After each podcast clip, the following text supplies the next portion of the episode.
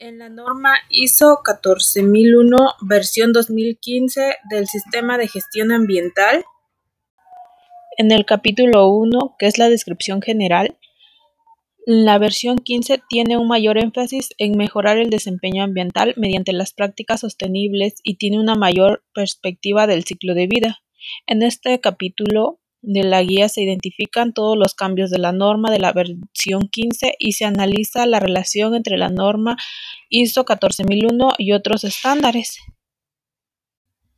En el capítulo 2, que son los primeros pasos, durante este capítulo se ve cómo comenzar con la planificación del sistema de gestión ambiental, Asimismo, averiguar dónde se encuentra su empresa en términos de proceso y desempeño ambiental. Puede ser que esté comenzando a diseñar su sistema de gestión ambiental por primera vez o está buscando la transición de su actualidad en el sistema de gestión ambiental para cubrir las nuevas exigencias de la versión 2015.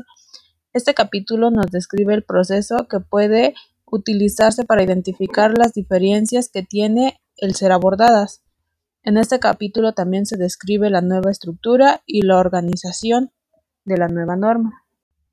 En el capítulo 3, que es el contexto de la organización, en este capítulo se centra en el nuevo requisito para entender el contexto de los factores internos y externos de la empresa para identificar que pueden afectar a la forma en la que la empresa puede gestionar sus operaciones. En este capítulo se descubren las necesidades para desarrollar una comprensión de las necesidades y expectativas de las partes interesadas, ya sean internos o externos, además de la necesidad de definir el alcance del sistema de gestión ambiental.